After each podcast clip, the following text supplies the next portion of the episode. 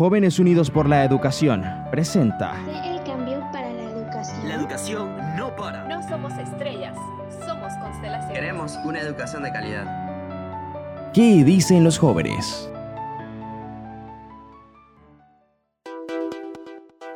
Muy buenos días, espero que estén pasando un excelente sábado. Quiero agradecerle a cada uno de ustedes por estar cada sábado con nosotros en este subprograma que dicen los jóvenes, que es presentado por Jóvenes Unidos por la Educación.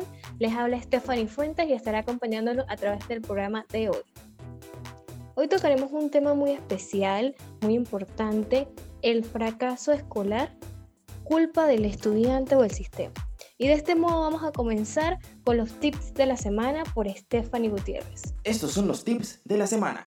Buenos días, mi nombre es Stephanie Gutiérrez y les hablo desde Chiriquí. Hoy les presento los tips de la semana. Lo primero que les recomiendo es planificar su tiempo. La educación en línea nos ofrece flexibilidad y esto nos hace procrastinar muy seguido.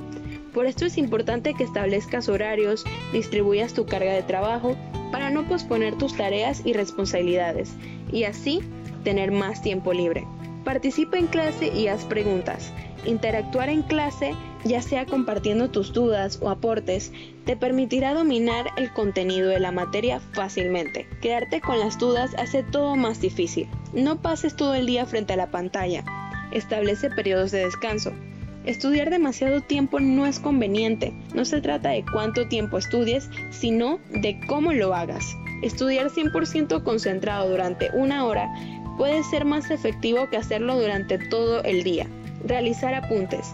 Esto implica prestar mucha atención en clase, lo que te ayuda a comprender la materia. Anota lo más importante, emplea frases cortas, abreviaturas y anota los términos que no entiendes. Después, podrás corregir tus anotaciones, buscar definiciones y complementar con información extra. Puedes hacer uso de YouTube, podcasts, blogs, documentales, entre otros. Eso sí, asegúrate que la información provenga de fuentes confiables. Repasa el contenido. Esto es fundamental porque el olvido se produce de forma muy rápida tras haber estudiado. Si quieres que la información que estudiaste quede fija en tu memoria, repasa tus apuntes y haz énfasis en lo más importante. Una manera fácil de hacerlo es elaborando preguntas y contestarlas tú mismo. Así será más fácil recordar. Por último, sabemos que la situación que vivimos actualmente es complicada y que a veces es difícil mantenerse motivado. Sin embargo, ten presente que estudiar cuesta, pero aprender lo vale. Muchas gracias por escucharnos. ¿Qué dicen los jóvenes? Muchas gracias Stephanie, de verdad que estos tips nos han ayudado bastante y sé que a las personas que están en este momento escuchándonos les van a agradecer muchísimo. De este modo, vamos a irnos hasta la provincia de Veraguas con Anthony Delgado, que nos va a estar presentando el informativo. Les habla Anthony Delgado desde la provincia de Veraguas. Este es el informativo de la semana. El fracaso escolar es el hecho de no alcanzar el título mínimo obligatorio de un sistema educativo. En Panamá, los estudiantes reprobados pierden el interés y la motivación. Para muchos, la escuela se convierte en un castigo o lugar aburrido. El fracaso escolar en Panamá se entiende cuando un estudiante tiene problemas de aprovechamiento o conducta según sus calificaciones y comportamientos y no obtiene buenos resultados a pesar de estar en su nivel adecuado según edad y capacidad intelectual. Las cifras de fracaso se acentúan en estudiantes de bajos recursos provenientes de familias de poco estudio. La sociedad, la familia, el sistema educativo son los mayores responsables. Pero, ¿cómo se considera en Panamá el fracaso escolar? Sencillo, el sistema educativo panameño considera el fracaso escolar cuando un estudiante obtiene una calificación menor a 3. La misma puede ser recuperada en los meses de verano según el programa de recuperación académica estudiantil para él. En las últimas décadas la educación en Panamá ha bajado de calidad. Se culpa en su mayoría a los docentes de no utilizar metodologías adecuadas en el proceso de enseñanza-aprendizaje. Pero ¿dónde quedan los padres? Los padres de familia juegan un papel importante en este proceso. Son ellos los que también deben de velar por la educación de sus hijos, haciendo una labor de formación casa-escuela. Según cifras del Ministerio de Educación, en el 2019, más de 53.000 estudiantes reprobaron el año escolar en materias como matemática, español, ciencias naturales, química y física. ¿A qué se debe? El factor económico, la falta de comunicación de padres a hijos y docentes, malas amistades, violencia, nuevos aparatos tecnológicos son algunos de los factores que afectan el desempeño de los estudiantes provocando el famoso fracaso escolar. ¿Cuál es el problema? El problema principal que confrontan los estudiantes en nuestro país es de no emplear métodos adecuados al desarrollo y progreso de los avances científicos y tecnológicos que se aplican en el ámbito educativo. La realidad actual de la educación en Panamá es que el 27% de los estudiantes matriculados en los centros educativos oficiales no han sido localizados viéndose afectadas sus calificaciones, ya sea que el docente de manera irresponsable asuma que el estudiante se haya retirado de la escuela o que el estudiante no cumpla con las asignaciones propuestas por el docente, dejando como resultado una pandemia de fracasos. Prevenir el fracaso escolar es una manera de evitar conductas antisociales en los jóvenes. Este ha sido el informativo. Les hablo Anthony Delgado desde Veraguas. Seguimos con más del programa. ¿Qué dicen los jóvenes? Gracias, Anthony. De verdad que me encantó este informativo y de este modo vamos a pasar al panel del día de hoy que nos lo va a estar presentando Nayisca Pimentel desde la provincia de Panamá. Entrevista. Muy buenos días a todos. El día de hoy tendremos un panel sumamente importante. Contamos con dos profesionales eh, a lo largo y ancho de toda su trayectoria han estado involucrados en tema de educación y como muy bien lo mencionamos el día de hoy, el tema es sobre el fracaso escolar. Tenemos eh, la participación del profesor Eduardo Carreño. Él es actual profesor del Instituto Técnico Profesional de Concepción. Él es licenciado en Mercado y Publicidad con un diplomado en Docencia Superior con énfasis en turismo y tiene un diplomado en Turismo Internacional en la Universidad de Louisville, conjunto con la Universidad de Latina. También es miembro de Grupos Unidos por la Educación y es docente del Ministerio de Educación eh, desde el 2001. También en nuestro panel contamos con la doctora Noemí Castillo. Ella es profesora universitaria, es presidente de la Comisión de Educación de la Asociación Panameña de Ejecutivos de Empresas y es consultora e investigadora en psicología y educación. Eh, muy buenos días a ambos.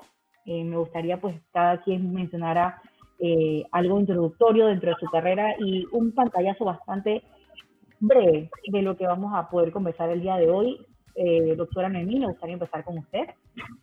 Sí, muy bien, muchísimas gracias. Muy buenos días a toda la audiencia. La verdad es que me, me encanta esta oportunidad de participar por este medio y conectarnos en un tema que es relevante para la sociedad panameña y es el tema del fracaso escolar. A mí en lo personal siempre me ha movido mucho el tema porque yo pienso que la educación tiene que ser para el provecho y que cuando nosotros fracasamos o cuando nuestros estudiantes fracasan, pierden las asignaturas, pierden el año, realmente estamos desechando un capital humano que nosotros necesitamos para desarrollar este país. Como profesora universitaria me ha tocado formar generaciones de docentes, de profesionales que van a, a enseñar tanto a la primaria como a la premedia y media y también a las universidades. Y siempre hemos recalcado la importancia de ayudar y, de favorecer con estrategias el avance de todos nuestros estudiantes, porque eso es el avance de la sociedad, de las familias del país. Gracias, doctor Denis, por esa introducción. Doctor Carreño, nos gustaría pues usted nos eh, iniciara con sus palabras introductorias sobre el, tema o su perspectiva desde el concepto del fracaso escolar en nuestro país.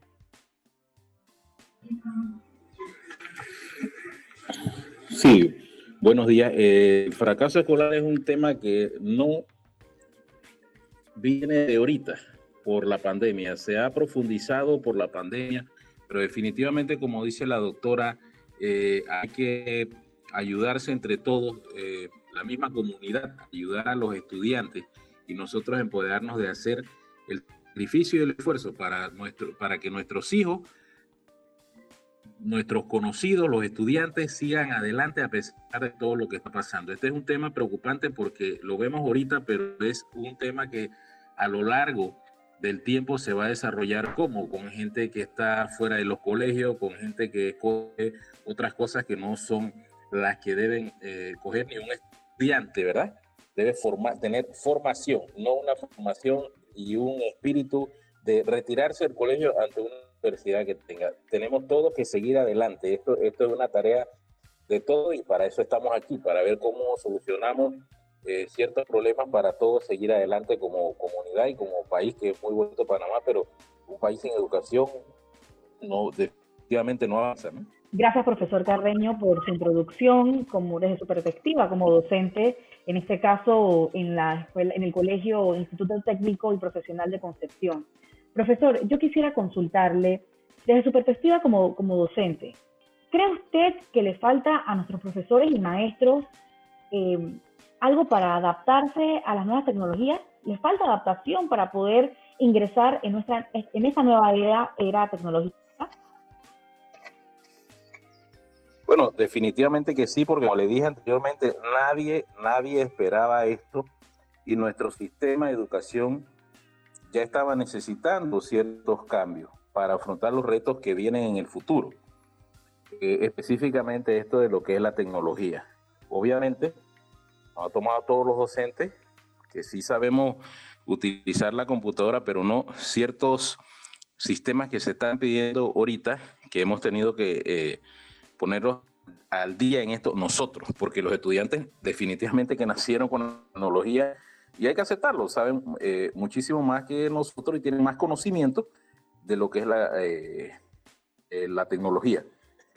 Y tenemos que seguir adelante eh, todos, porque como le dije anteriormente, es un trabajo de todos y no estamos específicamente preparados para esto y grandes pasos que hay que dar, eh, pero lo, no siento que no lo está dando en firme a un 100%, porque hay muchas cosas que no conocemos todavía y que el estudiante sí eh, conoce definitivamente más de tecnología que algunos docentes.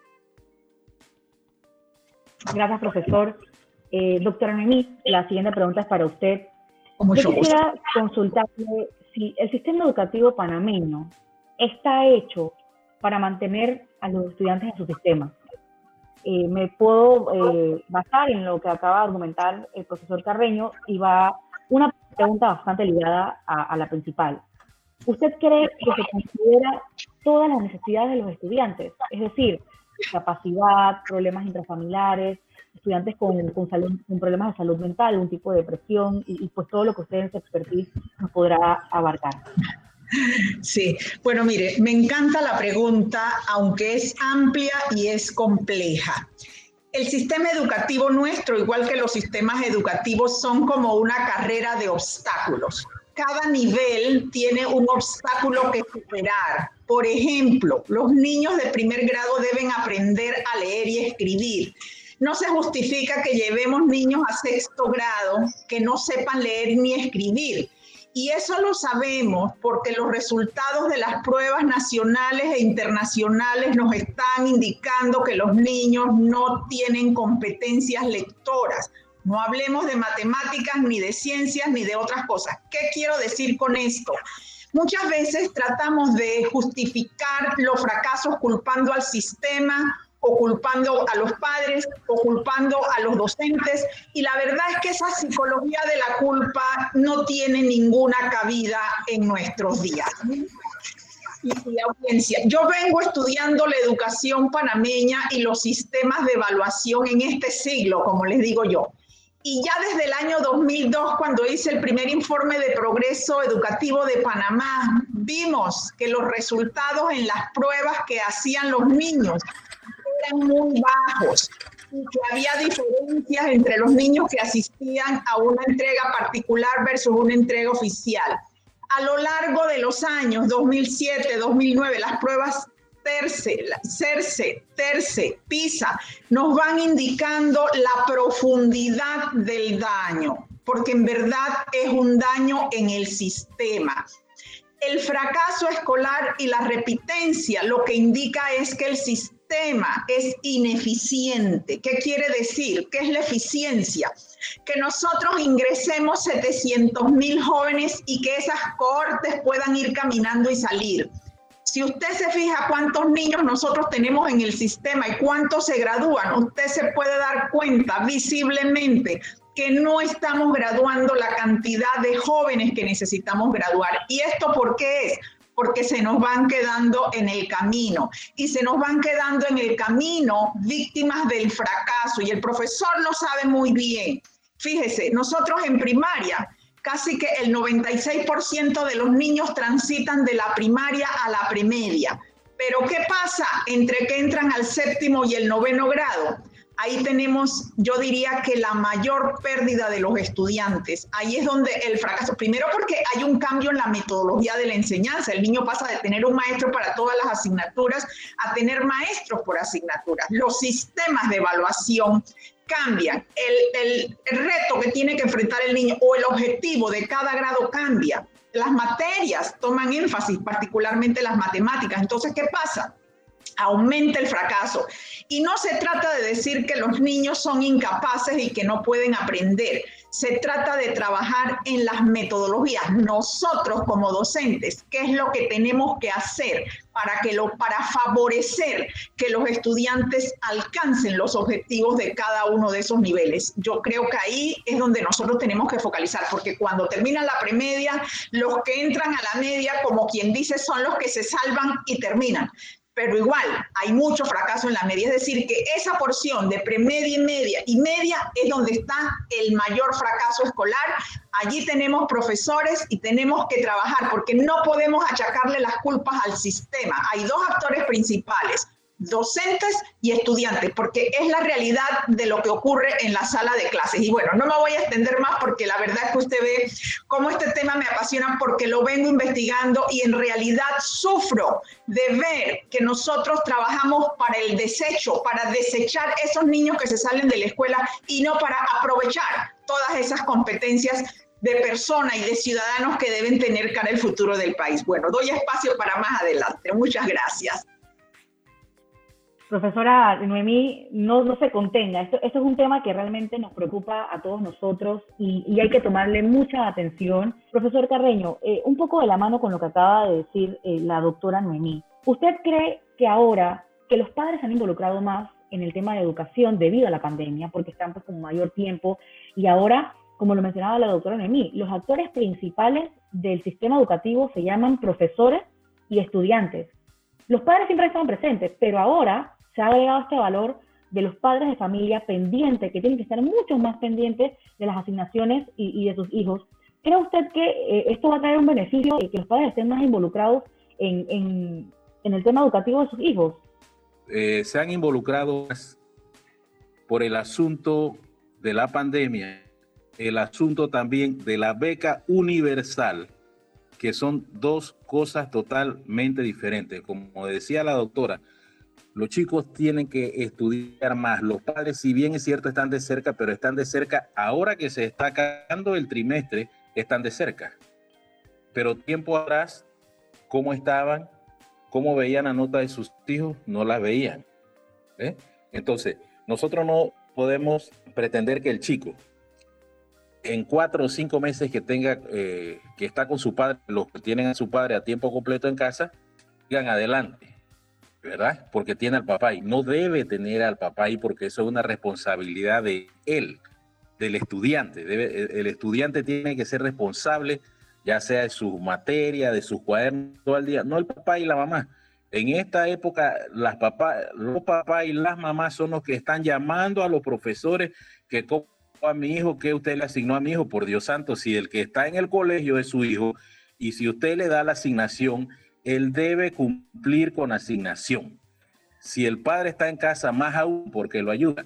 Definitivamente que ha habido padres que han perdido su trabajo y todo lo demás, y todo eso un docente lo va a tomar en consideración, pero no significa que a última hora, como es el caso de esta semana, es que los jóvenes están entregando todo y pues dicen, no, los docentes no. Esta no es una lucha ni entre docentes ni, ni entre estudiantes, porque ambos tenemos que seguir adelante ¿verdad? Por nuestro país, porque usted no sabe si usted le cuarta a un niño de esto, bueno, se quedó, pero no sabe si ese puede ser el delincuente del día de mañana y usted lo dice, ve, no lo ayudé. ¿Ve? Y es una carga para qué? Para la sociedad, para todos nosotros, porque nosotros debemos formar profesionales. Una beca condicionada con trabajo, una beca condicionada con disciplina. ¿Y qué va a estudiar ese joven después? Yo siempre he preguntado por qué nosotros, y, no alejándonos un poco del tema, sino que la, educación, algo falla cuando nosotros damos de primer a sexto grado inglés. De primer año hasta sexto año inglés, resulta que damos 12 años y no sabemos hablar inglés. Entonces, algo está pasando ahí. ¿eh? Algo está pasando, ya sea el padre, familia, estudiante. Debe haber un, un, esto debe servir para un acercamiento total y también dentro de los clubes cívicos y lo demás, porque usted educa como docente, pero yo no sé qué necesita el empresario en el campo laboral. Tal vez nosotros estemos dando una cosa errada, porque no estamos hablando con, los actores principales, que es la sociedad y la empresa privada.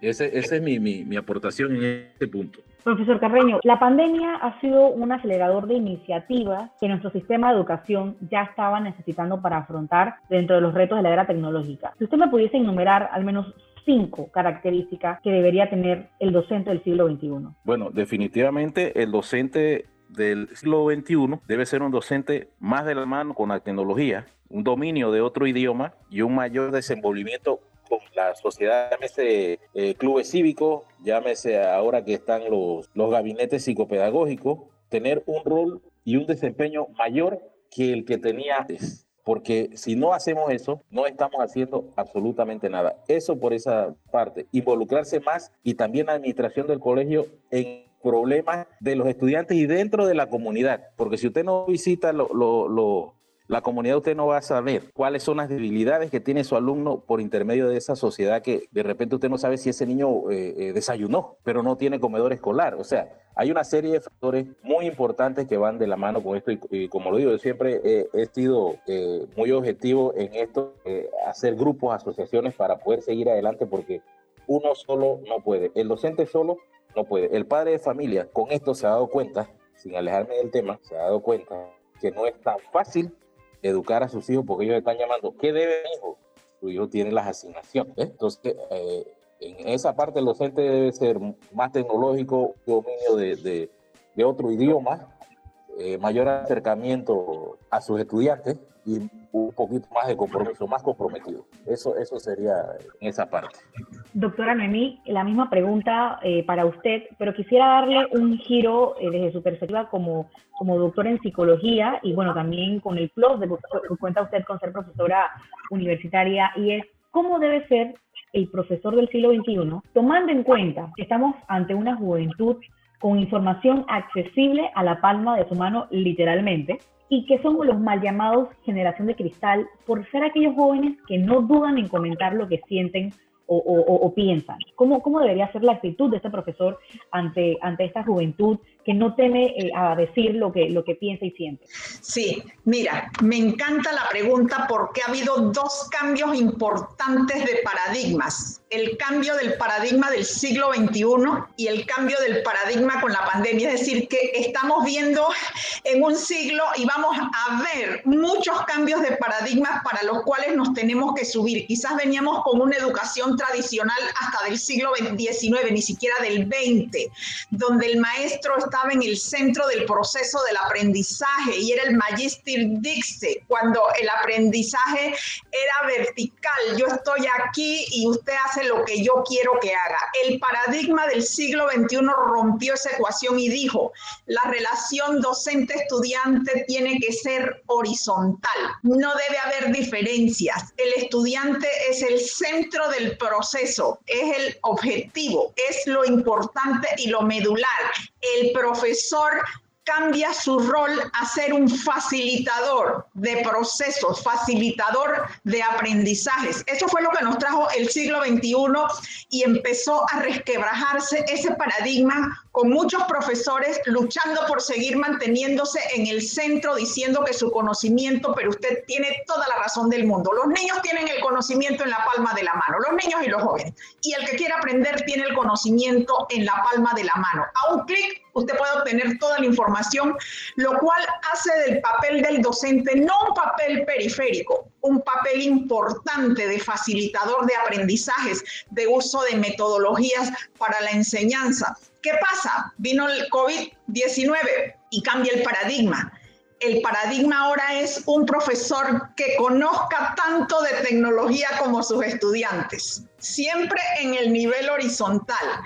El profesor como mentor, como asesor, pero de manera importante como estimulador del aprendizaje. El aprendizaje no es para castigo, el aprendizaje no es repetitivo, esa oportunidad que tienen los jóvenes de tener el conocimiento al acceso de la palma de la mano, le da la oportunidad de discutir, le da la oportunidad de pensar, no de repetir, le da la oportunidad de innovar, le da la oportunidad de desarrollar sus competencias y el paradigma del docente cambia, cambia a ser un estímulo más para el aprendizaje, que es lo que tenemos que hacer en este momento. Ya el sistema de evaluación, tal y como lo conocíamos, eso ya pasó a la historia hay que buscar nuevas formas de evaluar el aprendizaje de los estudiantes, no la repetición ni la memoria. Por eso que fracasamos en PISA, porque lo que se ven son las competencias lectoras, la capacidad de comprender lo que se lee y de explicarlo en sus términos, que es lo que nosotros tenemos que enseñarle a los jóvenes. Entonces, el cambio ha sido drástico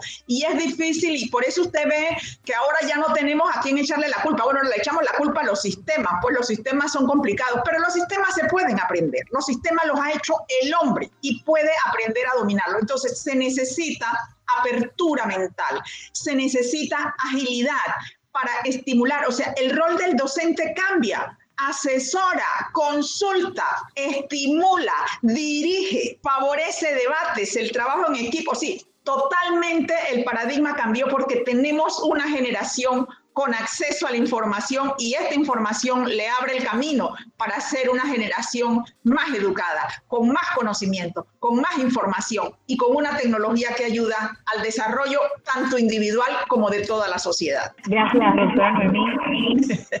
Profesor Carreño, la siguiente pregunta eh, va para usted y es lo que desafortunadamente pasa luego del fracaso y es la deserción escolar. ¿Cuáles son las señales que el docente debe estar atento, que debe detectar ante un estudiante que ha fracasado, que está, está triste con lo que, lo que está pasando, está, está molesto con el sistema? ¿Cuáles son las señales que hay que detectar y cómo debe el docente prevenir y evitar esta posible deserción? Lo primero sería mantener una comunicación con el estudiante eficaz, continua, certera, no esperar que tenga dos o tres notas negativas para conversar con él.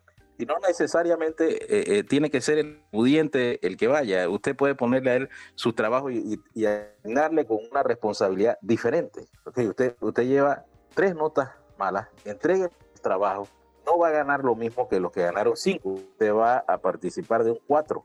¿eh? Pero usted le da la oportunidad, no, ya usted fracasó. No. O sea, todos necesitamos oportunidades, todos estamos insertados dentro de una sociedad. Y, esto de la pandemia ahora es una sociedad participativa. Y, usted, los estudiantes, tenemos que partir del hecho que saben muchas cosas de, computadora que nosotros no sabemos. Inclusive yo a veces eh, ayuda a estudiantes. Me dice, profesor, este, esto es fácil. Digo, fácil para ustedes, pero para mí no. Y, y en muchas ocasiones ellos me han explicado a mí ellos, eh, eh, si usted los hace sentir parte, no que usted es el docente y usted todo lo sabe, no, como decía la doctora, en este tiempo todo el mundo sabe porque mientras usted está dando su clase, el estudiante está con su computadora ya y puede aportar si usted le da la oportunidad, ¿verdad? Eh, aporte lo que usted consiguió, hace la clase más interesante. Al chico le gusta su clase. Pero usted llega al docente, esto es lo que hay. El chico ni siquiera va a investigar, pues bueno, ya el profesor dijo, él investiga usted lo hace parte, parte de la clase. Es muy importante eh, el, cuando usted es consejero conocer a los padres de familia, cómo viven, y,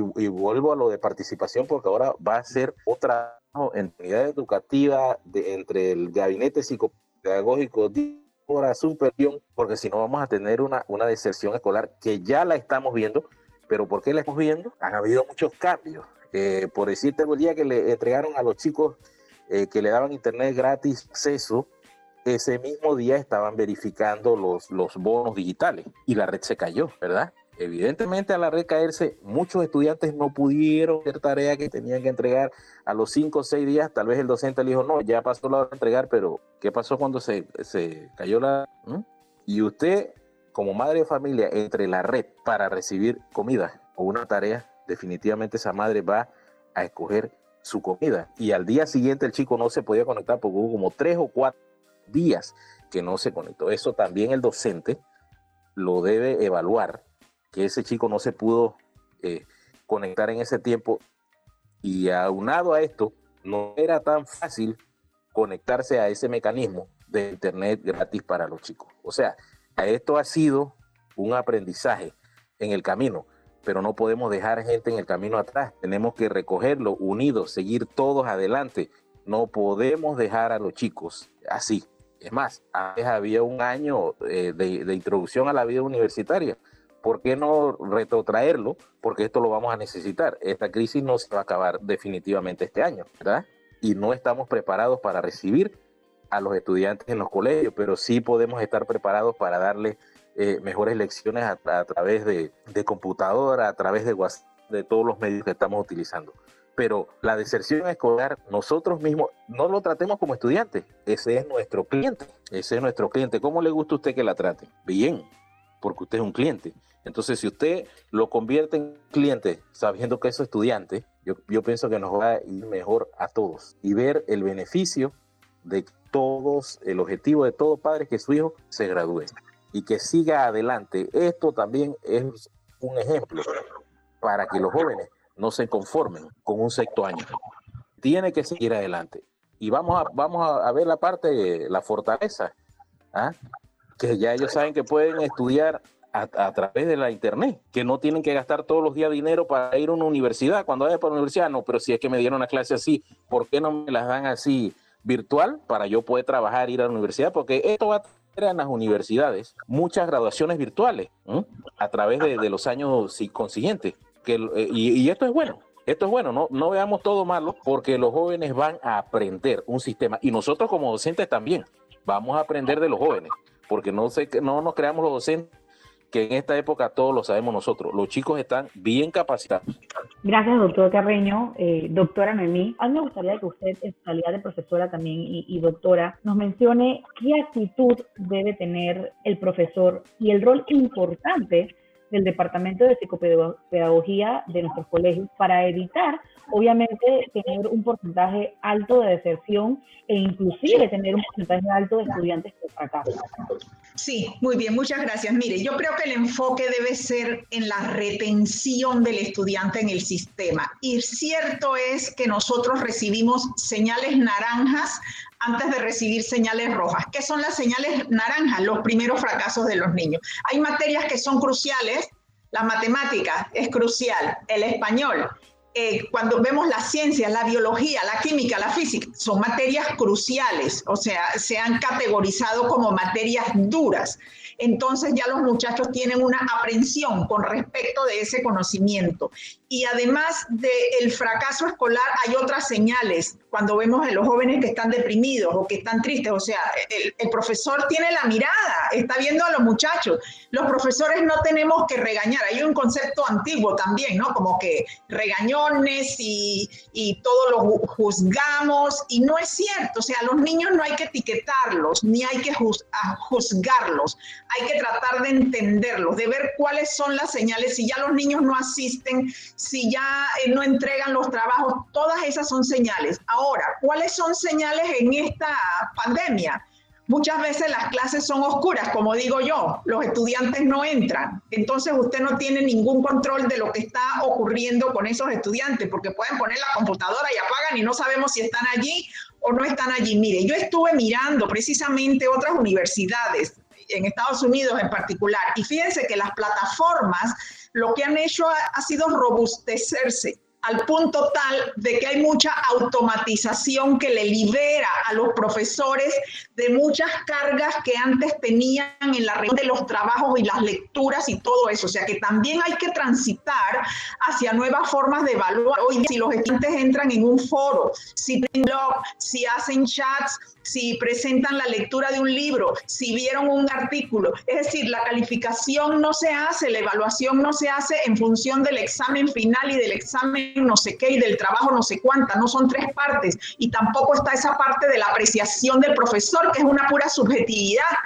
Hay una serie de elementos que hoy día son automatizados. Usted tiene que entrar hasta esta hora, usted tiene que mandar este artículo, una paginita, un proyecto.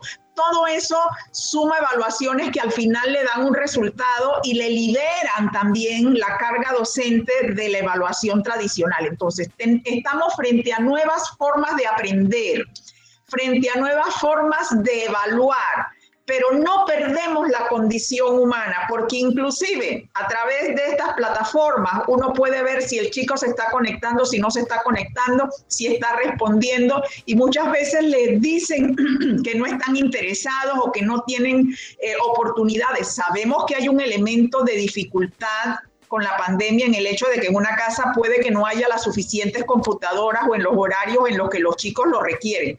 Eso realmente es una dificultad.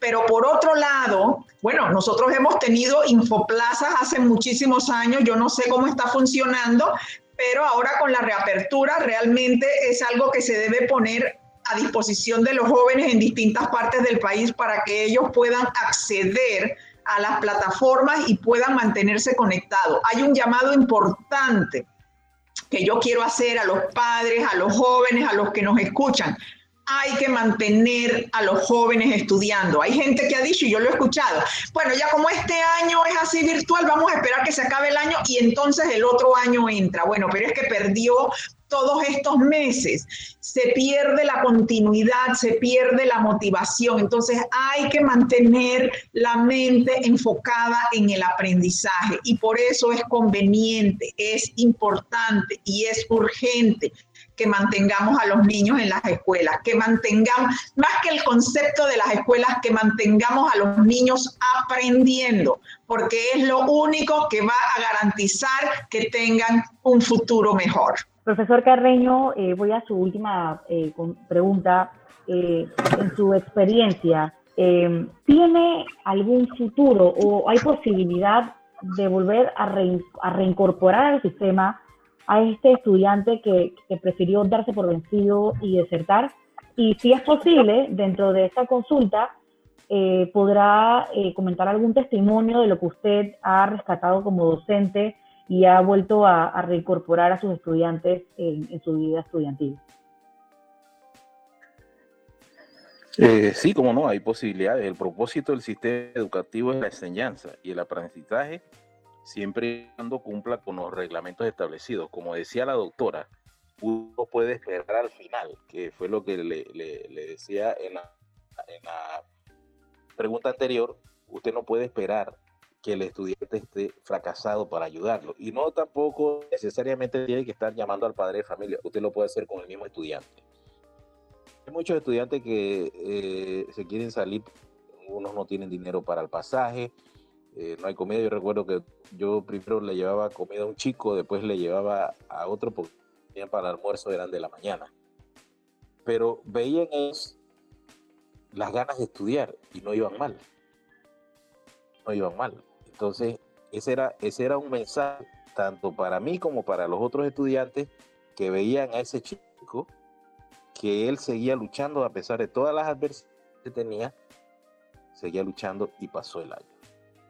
El problema es que ahora con esto vamos a aprender a hacer una segmentación de los que van regular, los que van bien y, hacer una segmentación de mercado para poder seguir adelante y así usted hace un monitoreo mucho más fácil de los chicos. Pero no necesariamente usted tiene que esperar que tenga fracaso. A la primera, de la primera a la tercera semana, usted se da cuenta cuál es el estudiante que tiene problemas económicos y más ahora. Está trabajando la mamá, no puede estar trabajando el papá, uno se conecta, una se el otro no se conecta porque no hay dinero para todos. Y así como hay en una casa ganan bien, en otra casa se ganan 15 dólares el día para tener conectado a dos estudiantes. Y más aún la comida, eso es casi que imposible. Entonces, esas son las cosas que nosotros como docentes debemos eh, ponerle atención. Y, echar hacia adelante esos jóvenes, echar hacia adelante esos jóvenes porque después van a ser una carga para el país y pues nosotros nos vamos a arrepentir de no haber hecho ese trabajo, ese granito de arena, a uno, a dos o a tres, porque cuando usted tiene 20 años en el sistema, usted no ve ni uno ni tres, tres, ve por la calle abogados, ve doctores, también ve también ve alcohólicos, pero entonces, ¿qué le falta a usted como docente? Estar ahí, presente, no permitirlo, Puede decirle, si usted está eh, todos los días jugando maquinita, yo allá lo voy a ir a sacar para que le dé pena. Porque como le dije anteriormente, nosotros vemos a los estudiantes como estudiantes, pero es cliente. Si todos los docentes diéramos al estudiante como un cliente de una empresa que se puede ver, eh, estuviéramos un poco mejor. Y sí, sí, hay muchas satisfacciones de estudiantes muy inteligentes que han llegado muy lejos. Eh, y ese es el positivismo y es señal de que muchos quieren seguir adelante. Solamente hay que un poquito más de atención y ayudarlos en este momento que todos lo necesitamos, todos. Gracias, profesor Carreño. Doctora, usted aparte de ser doctora en, psicología, aparte de ser profesora universitaria, usted es la presidenta de la Comisión de Educación de la Asociación Panameña de Ejecutivos de Empresas. El profesor Carreño mencionó que es positivo, inclusive el Banco Interamericano de Desarrollo, en, el último, planteamiento que le hizo a Panamá, en el tema de educación, eh, replanteó que se debería trabajar de forma mancomunada la parte académica con la parte empresarial para ver qué es lo que necesita el país. Entonces, usted también, en calidad de, empresario en representación de me gustaría que usted nos comentara qué pudiese aportar la empresa privada para obviamente eh, prevenir y aportar eh, a estos jóvenes que están pensando y están viendo la educación como una salida de superación para, para su familia. Sí, muchísimas gracias. La verdad es que yo siempre he visto que hay una desconexión entre el mundo académico y el mundo laboral, cuando en realidad nosotros preparamos a los niños y los jóvenes para que puedan ingresar con éxito en el mundo del trabajo. Entonces, eso es algo que nosotros tenemos que acercar en dos vías por un lado, acercar los esfuerzos de la empresa privada para contribuir en ese conocimiento y por otro lado, los maestros también actualizándose y los currículums para que entiendan cuáles son las necesidades de mercado y cuáles son las competencias que nosotros debemos estimular en los niños y en los jóvenes. Aquí por años se, se trabajó con una agencia alemana para lo que era la formación dual, en la cual la empresa aportara oportunidades para que los jóvenes pudieran ir al, trabajo y les aportaba algún estipendio para alimentos y demás, no como un salario mínimo ni mucho menos, pero sí como una oportunidad para que los jóvenes aprendieran haciendo. Con mucho gusto debo decir que he visto que se ha aprobado una ley que se llama precisamente Aprender haciendo y que es un compromiso entre, y es una alianza público-privada, gobierno-estado, eh, empresa privada, para facilitar que los jóvenes graduandos puedan ingresar al mundo laboral y aprender mientras están haciéndolo. Por otro lado, debo decir, como miembro de la Comisión de Educación de APEDE, que hay un esfuerzo también y hay un interés que he visto de muchas comisiones de ofrecer oportunidades de formación, por ejemplo, en gestión empresarial, porque eso es una oportunidad que tienen los jóvenes. También mucho de educación financiera, inclusive en el campo, porque hay una debilidad importante en el uso de los recursos económicos, que es parte de la educación y de una formación integral. Nosotros tenemos una comisión de AP de joven que también vela y se focaliza en los intereses de los jóvenes y ve las oportunidades de capitalizar a los jóvenes emprendedores, a los jóvenes que tienen iniciativas para favorecer sus ideas y que encuentren un camino en este mundo empresarial. Mire, yo creo que hay muchas oportunidades y como decía el profesor, realmente hay que esforzarse. La educación, así como nosotros vemos los, los, jóvenes que están en los equipos que se preparan y practican y practican para lanzarse a los partidos y ganar, asimismo nosotros debemos tomar la educación, no pasivamente porque no somos un receptorio de toda la información que nos cae, sino activamente incorporando ese conocimiento en lo que hacemos, practicando para desarrollar nuestros músculos cerebrales, nuestros músculos de conocimiento, de formación y de competencias, para que vayamos al mundo del trabajo más fortalecidos y con muchas más oportunidades. Miren, el mundo del trabajo se ha tecnificado. Por eso es que es importante la educación con la tecnología. Muchos de los trabajos que los jóvenes van a encontrar en este momento y en adelante es trabajo en línea. Esa es una nueva realidad. Entonces no es que ahí vamos a sufrir ahora la pandemia y tenemos que estudiar así y vamos a ir al mundo de la presencialidad. No, vamos al mundo de la tecnología, al mundo que requiere jóvenes con competencias. Y hay un elemento importante y le quiero decir al profesor, y está inmerso en las preguntas que usted decía, fíjense, hay unas competencias que no las prepara la escuela, pero que son muy importantes para la vida y que son las competencias socioemocionales, saber llevarnos bien con las personas, saber trabajar en equipo, tener liderazgo, tener entusiasmo, positivismo. Yo escuchaba al profesor y pensaba, y lo quiero decir, el poder que tienen las palabras, el poder de las palabras de los docentes para decirle cosas a los niños que se les queden en su cerebro. Cuando nosotros le decimos a un niño que es regular y que no va tan mal, le estamos poniendo una categoría totalmente inadecuada. Lo que tenemos que decirle a los jóvenes es que pueden, que a lo mejor debe esforzarse más, que utilicemos esta estrategia aquí, que utilicemos este recurso allá, pero que pueden, porque cuando nosotros les decimos que pueden, les levantamos su autoestima, los favorecemos, les hacemos sentir mejor,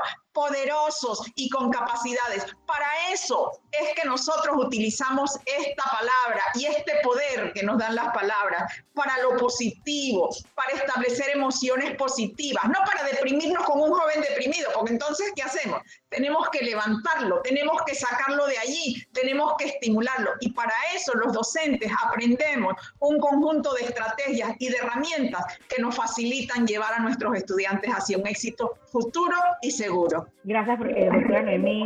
Gracias, profesor Carreño. Realmente de parte de Jóvenes Unidos por la Educación, los felicito a ambos como, como docentes, porque realmente algo que caracteriza a un profesor, en mi caso mi abuela es también maestra de una escuela en Mañanitas, y algo que me ha enseñado ella es un profesor con vocación, realmente es un profesor que siembra una semillita en un estudiante que va a ser el futuro profesional de nuestro país.